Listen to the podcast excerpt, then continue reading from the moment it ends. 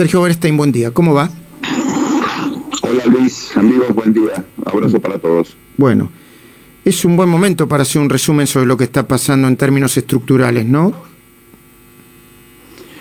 Yo creo que, Luis, tenemos el riesgo de quedarnos siempre con el último escándalo, el último caso de una coyuntura que siempre en Argentina es eh, volátil, eh, nos atrapa, tiene características eh, propias, siempre hay personajes que obviamente llenan los diarios, pero los problemas lejos de resolverse se profundizan y la decadencia argentina no, no se detiene.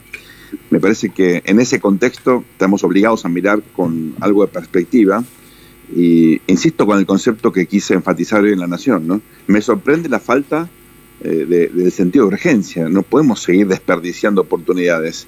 Sobre todo porque el mundo entra ahora, Luis, esto es raro, en otro ciclo eh, muy beneficioso para países que producen bienes primarios, como la Argentina. Algo parecido a lo que tuvimos entre el año 2003, 2004 eh, y 2010. El famoso viento de cola, ¿no? El famoso viento de cola en su momento con la soja a un pico de más de 600 dólares. Bueno, ahora la soja está bien, pero está creciendo de vuelta el precio de petróleo, mucho. Argentina tiene una reserva espectacular en vaca muerta, no podemos desperdiciar esta oportunidad. Está creciendo también el precio de los minerales.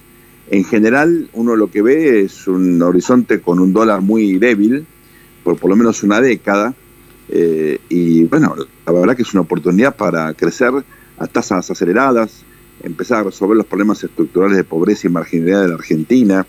Eh, y estamos discutiendo estupideces todos los días. Mm.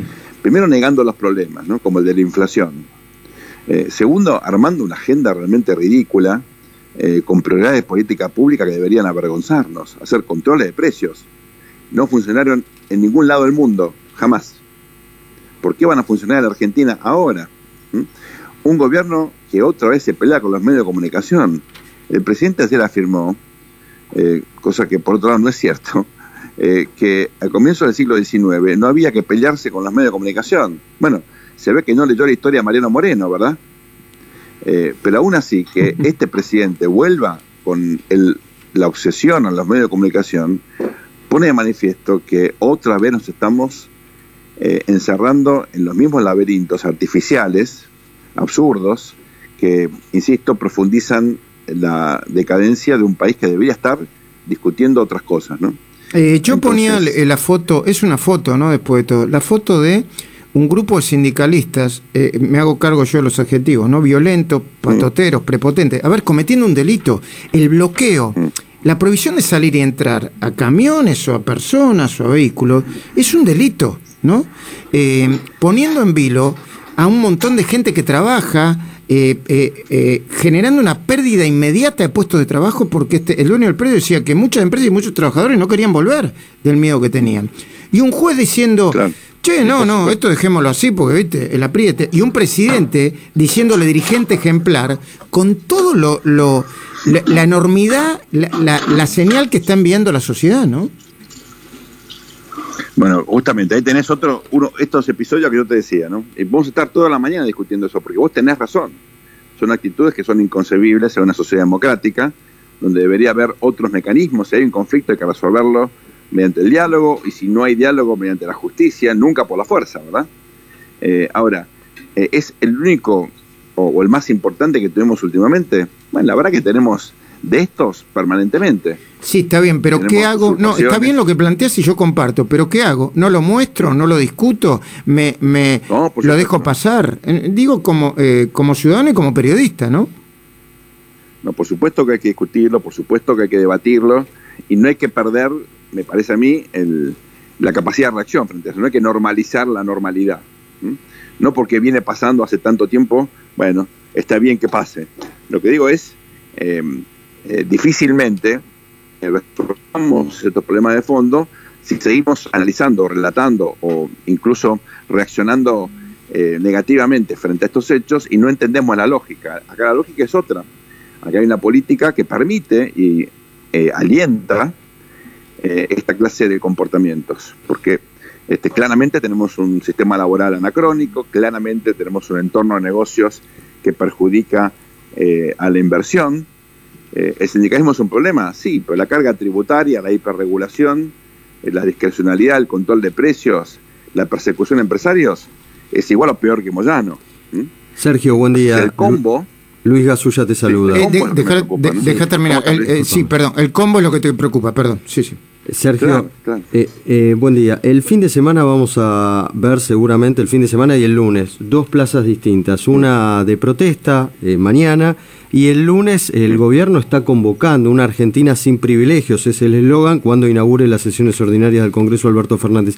¿Cómo imaginás que será el tono sin hacer futurología? ¿Cuáles pondrán los, los temas que pondrá en discusión el presidente en su segundo discurso ante el Congreso? Antes un comentario sobre las movilizaciones. Es parte de la cultura política argentina, Luis, como vos sabés muy bien, eh, la, política argentina tiene mucha más densidad eh, de participación, marchas, etcétera, que de tejido institucional útil, ¿no?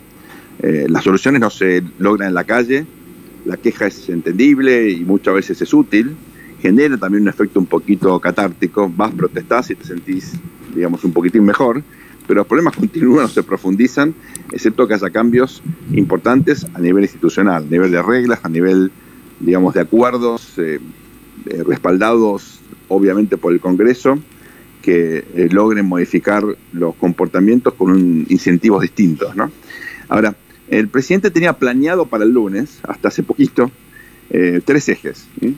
La vacunación, la recuperación económica y la unidad de los argentinos. Esto último, sobre todo, dándole peso a esta iniciativa que yo creo que es buena, pero se lanzó en el peor momento, en el Consejo Económico y Social, eh, bueno, como una instancia de diálogo justamente para resolver los grandes problemas estratégicos de la Argentina que lamentablemente no debatimos desde hace décadas. Eh, entonces, lo de la vacunación quedó absolutamente, eh, lamentablemente, ¿no? afectado por el escándalo de las vacunas VIP que sigue, que lejos de agotarse, sigue, ¿verdad? Eh, nos enteramos que no hay registros de nada, no sabemos a quién vacunaron. Es realmente una situación eh, bochornosa que pone de manifiesto el fracaso del Estado en las cosas más elementales. Segundo, la recuperación económica es más bien una narrativa sin fundamento. Argentina cayó mucho más que el promedio de América Latina, 10 puntos, y se va a recuperar más lento ni hablar del resto del mundo. El mundo va a crecer 7% este año. Qué La Argentina con suerte va a llegar a la mitad. Qué barro. Entonces, la verdad que la expresión económica es un poco este, una, una habladuría. Y lo tercero, bueno, fue dinamitado por el propio Alberto. Eh, yo creo que el viaje a México fue de lo peor que yo recuerdo en términos de las declaraciones del presidente, con una agresividad infundada. Y eh, me parece a mí, él está generando un entorno donde lejos de proponer una relación distinta entre gobierno y oposición, trabajadores y empresarios, lo que está generando es mayor división, mayor grieta, ¿no? Así que la verdad no sé cómo el presidente va a reconstruir eh, su discurso de acá al lunes. Es un discurso muy importante, la agenda parlamentaria va a ser crucial. Imagino que va a proponer algo respecto de las PASO, no puede faltar eso. Imagino que va a ser una especie de revisión de lo hecho y va a enfatizar la cuestión de la despenalización del aborto como un logro de su gestión, pero más allá de eso, en términos propositivos, tengo fuertes interrogantes respecto del discurso que va a dar el presidente el próximo lunes. La última de Gabriela Vinaza, adelante Gaby. ¿Qué tal, Sergio? Eh, Hola, Gaby. Borges decía que los peronistas eran maravillosos porque tenían todo el pasado por delante. Vos hablabas del pasado hace un ratito y decías que el PBI en el 74 era igual que el PBI de ahora, per cápita, lo que implica un descenso terrible, es decir, una vuelta al pasado.